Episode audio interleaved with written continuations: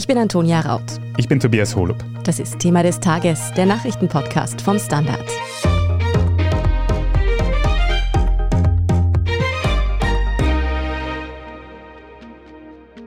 The BBC is interrupting its normal programmes to bring you an important announcement.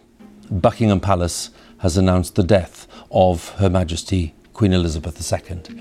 Die britische Königin Elizabeth II. ist tot. Nach 70 Jahren auf dem Thron ist die Queen gestern Donnerstag gestorben. Nachfolger der Queen wird ihr Sohn, ab jetzt bekannt als König Charles III. Auf den 73-Jährigen werden an der Spitze des Commonwealths einige Herausforderungen zukommen. Wir sprechen heute über das Vermächtnis von Queen Elizabeth und über die Kontroversen um ihre Regentschaft. Wir fragen nach, wie König Charles III. sein Amt anlegen wird und ob der Tod der Queen das Ende von Commonwealth und vielleicht sogar der britischen Monarchie bedeuten könnte. Sebastian Borger, du bist in London. Wie lässt sich denn die Stimmung dort gerade beschreiben? Wie spürt man die Trauer um die Queen? Naja, es ist ja doch schon eindrucksvoll, finde ich. Wieder gestern im Laufe des Nachmittags und dann natürlich am Abend, als die Todesnachricht gekommen war, noch zusätzlich, da die Leute sich versammelt haben am Palast, wie jetzt dann die Nachrichten eintreffen von abgesagten Veranstaltungen. Ich kann mir nicht gut vorstellen, dass Fußballspiele stattfinden können. Das Cricket-Match, die sehr englische Sportart, ist schon abgesagt. Ich würde mal so sagen, auch was ich aus meinem Freundes- und Bekanntenkreis höre, ist ja kein unerwarteter Tod ist ja anders als vor 25 Jahren bei Diana, wo eine junge Frau und junge Mutter von halbwüchsigen Kindern aus dem Leben gerissen wird, sondern hier ist eine sehr alte Dame gestorben, deren Leben vollendet war, die aber doch eben so sehr stark den Anker dargestellt hat für das Land und das nimmt die Leute mit. Das ist gar keine Frage. Du sagst es schon, ganz unerwartet ist es nicht, wenn eine 96-jährige Frau stirbt, aber Trotzdem hat ja die Queen vor nur wenigen Tagen noch die neue Premierministerin Liz Truss angelobt. Wir haben ja eine Podcast-Folge dazu gemacht. Kannst du uns vielleicht noch ein bisschen nachzeichnen, was in den letzten Tagen und eben vor allem auch gestern Nachmittag und Abend passiert ist? Wenn du mich fragst, was ist auf Balmoral passiert, mit anderen Worten, wie konnte sich der Gesundheitszustand so rasch so verschlechtern, dass da gestern Mittag die Nachricht kam, von der wir ja alle ahnten oder geradezu wussten, dass sie uns auf den Tod vorbereiten soll. Wenn du mich das fragst, dann habe ich dazu keine Erkenntnisse. Hm. Man wundert sich ja ein bisschen. Man weiß ja, wie alte Menschen dann sind in dem Alter. Die Wahrscheinlichkeit ist ja doch, dass sie gegen Ende ihres Lebens dann viel im Krankenhaus verbringen, bettlägerig sind und sozusagen aus dem Leben schleichen. Hier ist ja aufrecht stehend, wenn auch den Gehstock in der Hand und mit einem ja reizenden Lächeln auf den Lippen des Staatsoberhaupts gestanden vor einem großen Kaminfeuer, um die neue Premierministerin zu empfangen und zwei Tage später ist sie tot. Also medizinisch keine Ahnung. Was wir ja wussten seit früher, dass da ein, naja, doch wohl auf den Tod hinführendes gesundheitliches Problem entstanden war. Einzelheiten weiß man nicht. Es gibt Spekulationen, dass da an der Wirbelsäule sich allenfalls ein Karzinom gebildet hatte diese Dinge, da ist auch der Palast ja von alters her immer sehr zugeknöpft gewesen. Deswegen, ich bin nicht sicher, ob wir da überhaupt sehr viel erfahren werden. Politisch war es ja so interessant, dass natürlich sich aller Augen auf London und das Unterhaus gerichtet haben, auf die ersten beiden Auftritte der neuen Premierministerin dort. Und wie dann aber im Laufe dieser Debatte, die ich ja natürlich gesehen habe, wie dann plötzlich der Kabinettsminister von der Regierungsbank gerufen wird, wenige Minuten später reinkommt, der Premierministerin einen Zettel reicht und man sehen kann, wie das Blut sich aus deren Gesicht leert und dann ja auch der Speaker kurzzeitig die Debatte unterbrach um zu dem Zeitpunkt noch die besten Wünsche des Parlaments nach Balmoral zu schicken. Da hat sich also Verfassungsgeschichte live im Fernsehen ereignet. Das war natürlich bemerkenswert. Mhm. Und als Beobachterinnen und Beobachter wissen wir jetzt ja auch seit gestern, dass diese Vorgänge, wenn die Queen stirbt, die waren vorbereitet. Das war als Operation London Bridge schon lang geplant. Was sieht denn diese Operation London Bridge vor? Welche Vorgänge gehen da los? Wie muss man sich das vorstellen? Der neue König, Charles III., kommt also heute von Balmoral nach London und wird Premierministerin treffen und wird dann eine Ansprache an die Nation halten. Wir befinden uns ja heute im Jargon dieser Planungen im Tag D plus 1. Gestern war der D-Day, Death Day. Und nun sind wir im D plus 1. Also heute früh in Balmoral und dann aber auch nochmal im St. James's Palast hier in London findet dann der Rat statt, der sozusagen den König akklamiert. Zunächst mal ist er ja König geworden, ohne nun gekrönt zu sein. Beide Parlamentskammern versammeln sich. Am Nachmittag dann die Begegnung des neuen Königs mit Premierministerin und Kabinett und dann abends die Ansprache. Morgen, D plus 2, soll der Transport erfolgen. Der Transport der Leiche meine ich jetzt. Und dann geht es immer so weiter. Der neue König wird also die Regionen des Landes besuchen. Und dann kommt es ja auch dazu, das berühmte Defilé der Briten am Sarg der Toten vorbei. Das wird natürlich ein ganz wichtiger Punkt sein in der kommenden Woche für viele Menschen, denke ich. Da wird es kilometerlange Schlangen geben. Ich habe auch schon gelesen, dass bei solchen Staatstrauern dann teilweise die Börse komplett dicht macht. Was ist da jetzt geplant in den nächsten Wochen? Wird es freie Tage geben? Wird quasi die Wirtschaft in Großbritannien zum Erliegen kommen? Ganz gewiss wird es ja sein am Tag des Begräbnisses, Trauerfeier in Westminster Abbey, wie wir das gewohnt sind von großen royalen Ereignissen. Und dann die Beisetzung auf Schloss Windsor. Da ist natürlich sowieso alles geschlossen. Nun ist es nach der Planung eigentlich so, dass diese Trauerfeier und Beisetzung, muss man ja sagen, am Samstag oder Sonntag des kommenden Wochenendes sein wird. Da muss man nichts schließen. Dass die Leute sicherlich in Schulen, an Universitäten, an der Börse, ich glaube auch in vielen Privatunternehmen, eine eigene Gedenkfeier abhalten. Jenseits der Gedenkminute, die es ja auch heute geben soll. Davon bin ich fest überzeugt. Wie bedeutend Queen Elizabeth für die Welt war und auch wie es mit der britischen Monarchie nun weitergehen könnte, darüber sprechen wir nach einer kurzen Pause. Bleiben Sie dran. Guten Tag, mein Name ist Oskar Bonner. Ich habe den Standard gegründet, weil es damals einfach keine unabhängige liberale Qualitätszeitung gab. Guten Tag, mein Name ist Anna Haber und ich lese den Standard, weil er genau das noch immer ist. Und das ist heute so wichtig wie damals. Der Standard, der Haltung gewidmet. Sebastian, jetzt hatte wohl fast jede Zeitung auf der Welt heute den Tod der Queen als die Schlagzeile auf der Titelseite. Hilf uns das nochmal einzuordnen. Wir sind jetzt ja doch auch eher jüngere Semester, Tobias und ich. Wie bedeutend war denn Elizabeth II tatsächlich für die Welt? Na schau mal, ich bin ja älter, aber, aber, auch ich bin nicht alt genug, um auch nur annähernd mich zu erinnern an eine Welt ohne die Queen. Ich meine, es geht doch damit los, dass wir Deutschsprachige von der Queen sprechen und jeder weiß, wer gemeint ist. Kein Mensch denkt an die Königin von Holland oder von Dänemark. Natürlich ist es die englische Queen. Die ganze Welt redet so. Und man hat ja auch manchmal den Eindruck, die ganze Welt hat sie schon gesehen, weil sie ja natürlich unfassbar viel unterwegs gewesen ist. Ich meine, der große Vorteil dieser für sie ja furchtbaren frühen Thronbesteigung mit 25 Jahren, ihr müsst auch mal überlegen, vor 70 Jahren, was hatten denn Frauen damals zu sagen? Bitte, da gab es doch noch Gesetzgebung, wonach Frauen kein eigenes Konto eröffnen durften, ohne die Zustimmung ihres Ehemannes. Und Scheidungen waren in vielen vielen Ländern noch gar nicht vorgesehen. Und dann kommt da eine Frau auf den Thron, und zwar eine so junge, durchaus apart aussehende, strahlende junge Frau mit kleinen Kindern. Das macht wahnsinnig Eindruck. Und dann muss man das politisch bedenken. Damals gab es noch das britische Empire. Und sie hat ja in ganz entscheidender Weise beigetragen dazu, dass sich dieses Empire im Wesentlichen, ohne Blutvergießen, im Wesentlichen gibt's ja leider schlimme Ausnahmen, in den jetzt existierenden Commonwealth verändert hat, von dem ja viele Leute immer sagen, naja, Mai, was hat es eigentlich zu bedeuten? Aber ich glaube, gerade für die kleineren Länder, sicher nicht für Australien oder für Indien, aber für Tuvalu in der Südsee und für die diversen Inseln in der Karibik hat der Commonwealth, glaube ich, schon immer noch eine erhebliche Bedeutung. Und es war sie. Also überhaupt kein Zweifel. Dann hat man ja immer wieder von Staatsleuten auch gehört, die sagen, die treffe ich und dann erzählt die mir Geschichten von meinem Vorgänger von vor 50 Jahren. Weil du jetzt ansprichst, wie Staatsleute über sie geredet haben, wie wurde die Queen denn als Mensch so beschrieben?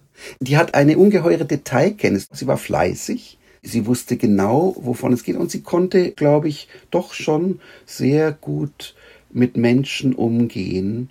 Natürlich immer geschützt auch von der königlichen Aura. Da sind natürlich viele Zumutungen, die normale Staatsfrauen und Männer ertragen müssen, ihr erspart geblieben. Und das hat sie auch auf ihre Weise genutzt. Also ich glaube, das ist schon auch eine Zäsur für die Welt. Man muss sich ja nur mal überlegen, welche Figur auf der Welt heute hat jetzt mal von der Langlebigkeit abgesehen diese globale Bedeutung? Der Papst vielleicht? aber doch eigentlich auch dann eher nur für die Katholiken. Nelson Mandela war vielleicht so eine Figur. Ich wüsste sonst niemanden. Mhm, da müsste ich jetzt auch lang nachdenken. Aber Sebastian, hat es denn in so einer langen Regentschaft, in so einer langen Zeit auch irgendwelche Kontroversen gegeben im Leben und im Wirken von Queen Elizabeth? Ja, natürlich, das bleibt ja nicht aus. Also, das ging ja schon damit los, dass sie in den 50er Jahren, als es da mal um die Nachfolge innerhalb der konservativen Partei ging, weil der Premierminister zurückgetreten war, dass sie da sich vergriffen hat und sich auf den scheidenden Premierminister verlassen hat und eigentlich das nicht ganz konstitutionell in Ordnung war. Das war aber das letzte Mal. Im privaten Bereich, der aber natürlich auch in die Öffentlichkeit hineingespielt hat, natürlich die schreckliche Affäre um ihre Schwester Margaret, die sich in einen geschiedenen Mann verliebt hatte und ihr praktisch verboten wurde, indem man sagte, naja, wenn du den heiratest, dann bist du raus. Übrigens, das knüpft an, was ich vorhin sagte, also die, die entsetzliche fehlende Selbstbestimmung der Frauen. Da hat sie sicher auch einen Fehler gemacht. Gut, da war sie natürlich auch eingebunden in Konventionen, an denen hat sie festgehalten. Deren Veränderung hat sie im Laufe der Jahrzehnte dann ja aber auch mitgemacht. Also die Scheidungen der Kinder natürlich dann, das war ja alles auch für eine Mutter, die nun aus einer ganz anderen Zeit stammt und an doch auch relativ traditionellen Vorstellungen der anglikanischen Staatskirche festhält, war das ja auch nicht so schön, dass dann nun von den vier Kindern drei deren Ehen gescheitert sind. Nicht zuletzt natürlich Charles' erste Ehe zu Diana. Dann gab es nochmal die Krise, da weiß man aber nicht ganz genau, wie es eigentlich abgegangen ist in den 80er Jahren, der Streit mit Margaret Thatcher, als es um Sanktionen gegen Südafrika ging. Also um, übrigens typischerweise der Streit, bin ich mehr die Königin Großbritanniens oder bin ich eben gleichzeitig auch das Oberhaupt des Commonwealths und muss dessen Interessen vertreten. Und da stand ja eine Zeit lang Großbritannien verkörpert von der Premierministerin vollkommen allein gegen den Rest des Commonwealths. Da hatte natürlich die Königin eine schwierige Scharnierfunktion und hat es alles in allem gemeistert.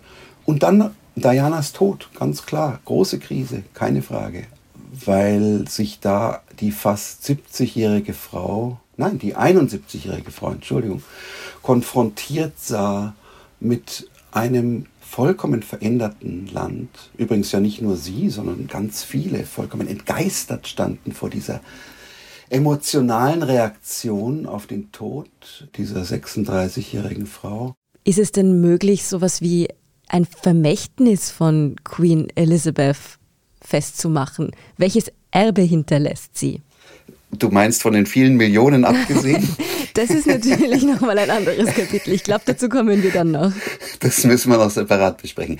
Das politische Erbe. Genau. Ja, sie hat sicherlich dem Sohn, der da jetzt die Nachfolge antritt, und dem Enkel, der in den Kulissen steht, das vermittelt, was ein konstitutioneller Monarch braucht, nämlich eiserne Disziplin, Pflichtbewusstsein, Aktenstudium, und die Fähigkeit, einerseits die sehr alte Institution zu verkörpern und andererseits sich blitzschnell anzupassen an Entwicklungen der Gesellschaft im 21. Jahrhundert.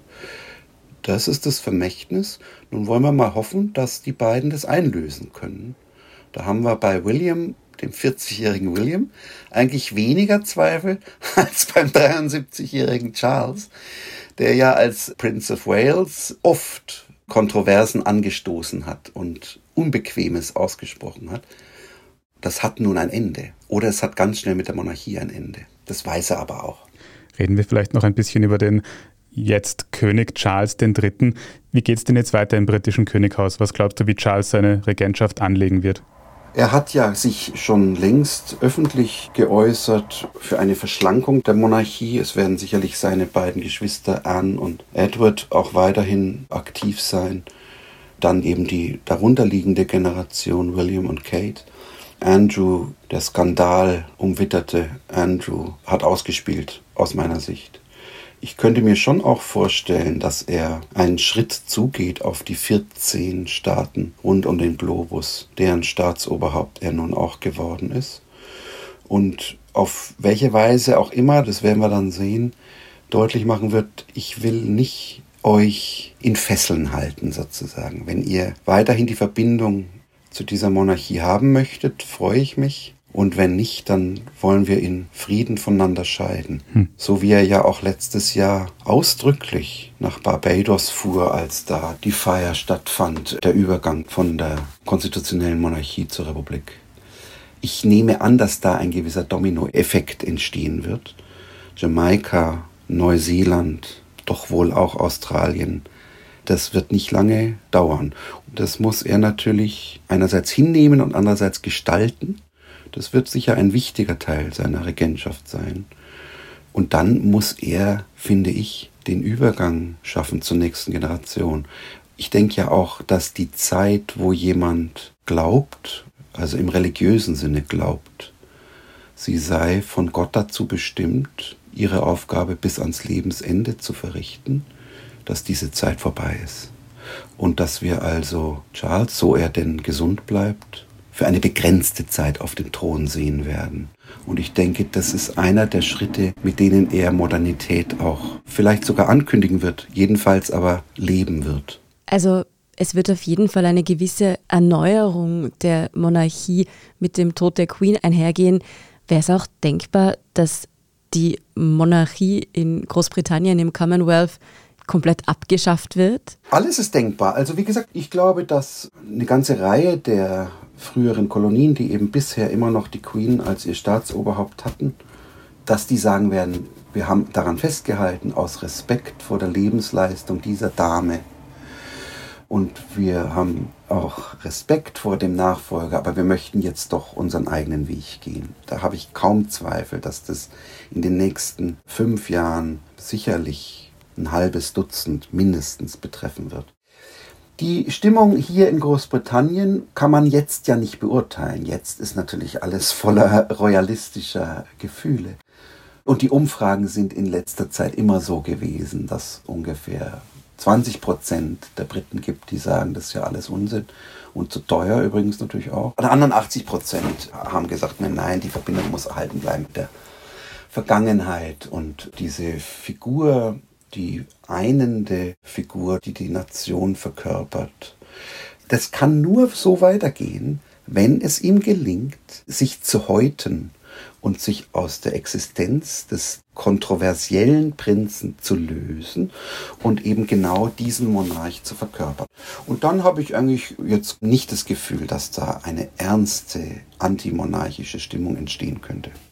Sebastian, du hast gesagt, ein Teil der Britinnen und Briten denkt auch, dass die Monarchie zu teuer ist. Wir haben auch schon gesagt, dass Queen Elizabeth quasi ein großes Erbe an Geld hinterlassen wird. Also der Buckingham Palace ist nicht gerade arm. Kann man denn festmachen, wie viel die Monarchie in Großbritannien die Bevölkerung kostet und könnte das wirklich verschlankt werden vielleicht in den nächsten Jahren?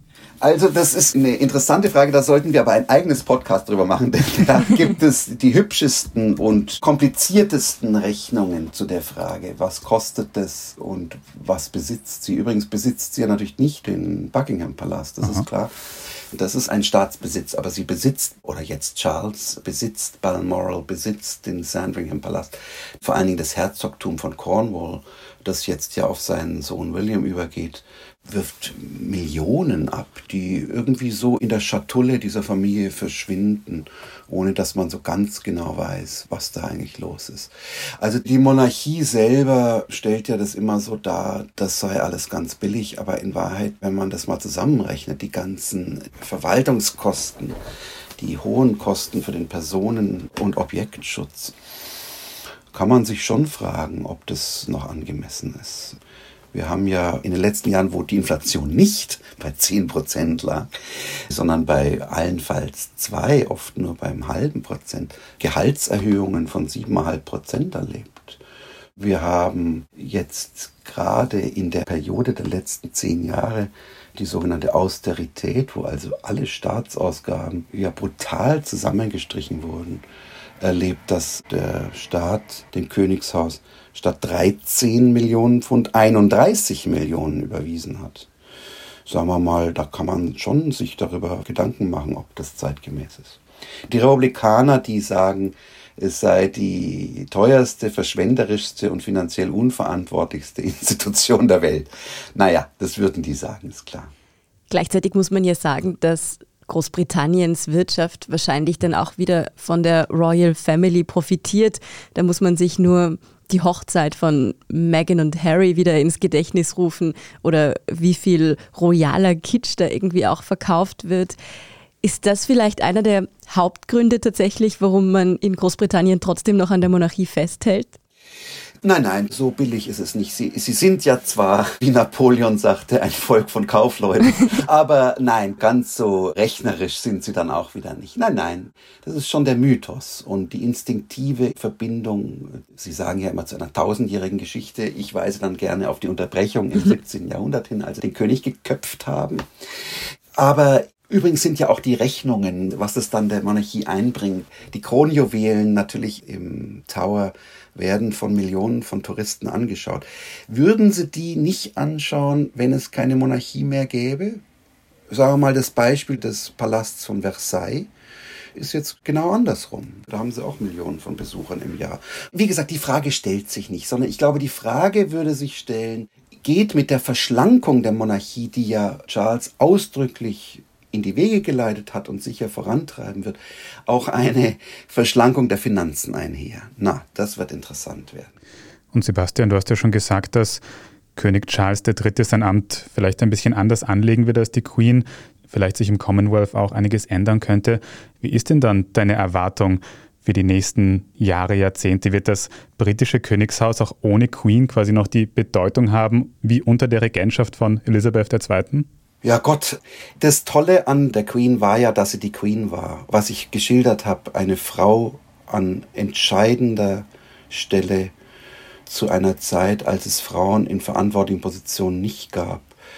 Nun sind die nächsten drei Generationen, jedenfalls wenn wir das Prinzip der Erbmonarchie aufrechterhalten wollen, wissen wir, dass also bis ans Ende unseres Jahrhunderts, mal Gesundheit vorausgesetzt, nur Männer an der Spitze dieser Institution stehen werden. Das macht sie vielleicht doch auch schon mal weniger attraktiv. Und zweitens, wie gesagt, ich finde solche Vorhersagen schwierig, weil es entscheidend darauf ankommt, wie der Amtsinhaber das gestaltet. Wenn Charles, was ich ihm zutraue, den Übergang schafft vom Prinzen zum König, dann ist die Monarchie gesichert und dann ist deren Bedeutung auch nicht geschmälert, das glaube ich nicht. Denn es ist ja gerade der Witz daran. Wenn man nun eine Erbmonarchie hat, dann muss man halt auch mit denen umgehen, die einem vielleicht weniger liegen als die Vorgängerin. Und da steht ja am Horizont einer, den die Leute für fähig halten, der allein aus seiner Lebensgeschichte, dem Verlust der Mutter, als er 15 war, dem fliegen die Sympathien zu nach wie vor. Er hat eine kluge und schöne Frau an seiner Seite. Er hat drei gesunde Kinder. Da ist eine Kontinuität gewahrt, die letztlich die Monarchie ausmacht. Mehr, glaube ich, kann man dazu im Moment nicht sagen. Du sprichst da Prinz William an, der dann nach Charles als nächster in der Thronfolge steht. Jetzt jedenfalls ist mal König Charles III. am Zug und überhaupt steht er jetzt der heutige Tag und die nächsten Tage noch im Zeichen der Trauer um Queen Elizabeth II. Vielen Dank dir für diese Einschätzungen aus London, Sebastian Borger. Kein Problem. Bis bald. Wie die Welt auf den Tod von Queen Elizabeth reagiert, darüber sprechen wir gleich noch. Bleiben Sie also noch dran. Falls Sie übrigens sicher gehen wollen, dass Sie keine Folge von Thema des Tages mehr verpassen, dann vergessen Sie nicht, uns bei Ihrer liebsten Podcast-Plattform zu abonnieren und lassen Sie uns doch auch gleich ein paar Sterne da. Wir sind gleich zurück.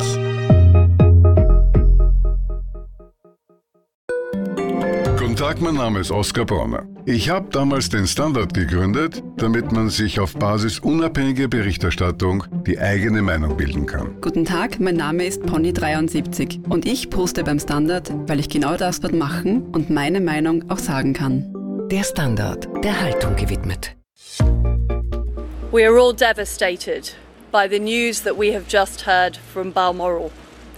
The death of Her Majesty the Queen is a huge shock to the nation and to the world. So reagierte die frisch angelobte Premierministerin des Vereinigten Königreichs Liz Truss auf den Tod der britischen Königin. Und die internationalen Reaktionen geben ihr recht. Das Commonwealth, aber auch die Staatsoberhäupter vieler anderer Nationen bekundeten ihre Trauer. She was our queen for almost half of Canada's existence. Bei uns hier in Deutschland wurde sie bewundert und verehrt. The thoughts and prayers of the American people are with the people of the United Kingdom and the Commonwealth in their grief. Auch Österreichs Bundespräsident Alexander van der Bellen zeigte in einer Videobotschaft seine Anteilnahme. Sie war eine gute Kraft in der Welt. Farewell, Queen Elizabeth. Ja, und auch die Bevölkerung von Österreich ist durch den Tod von Elisabeth auf jeden Fall bewegt. Was passiert jetzt? Was ist der Umbruch? Was überlegt sich England? Aber grundsätzlich, wenn ein Mensch stirbt, ist ja schon traurig, finde ich. Die war irgendwie immer da, aber irgendwie war es mir auch ein bisschen wurscht. Aber ich finde es mäßig, dass der Charles jetzt dran ist, weil er seine Frau betrogen hat. Sie ist zufrieden gestorben. Mit seinem Alter, mit allem, was sie hat gemacht und was hat sie erlebt. Sie ist eine ganz eine tolle Frau gewesen. Ja, natürlich ist man ein bisschen traurig, ja. Aber wie gesagt, es geht alles weiter. Die Queen hat übrigens auch in den vergangenen Jahren immer wieder auf die verheerenden Folgen des Klimawandels hingewiesen und dass die Politik zu wenig dagegen unternimmt. Welche Auswirkungen der Klimawandel ganz konkret auch in Österreich in puncto Artenvielfalt bereits jetzt hat, darum geht es in der aktuellen Folge unseres Schwesterpodcasts Edition Zukunft Klimafragen. Hören Sie doch rein, überall wo es Podcasts gibt. Und falls Sie Feedback für uns haben, dann schicken Sie uns das gerne an podcast.derstandard.at. Und wenn Sie unsere journalistische Arbeit hier beim Standard unterstützen möchten, dann können Sie das zum Beispiel tun, indem Sie ein Standard-Abo abschließen. Wenn Sie uns über Apple Podcasts hören, können Sie dort auch für ein Premium-Abo zahlen. Ich bin Tobias Holub. Ich bin Antonia Raut. Und an dieser Folge hat außerdem Miriam Sahle mitgearbeitet. Danke fürs Zuhören und bis zum nächsten Mal.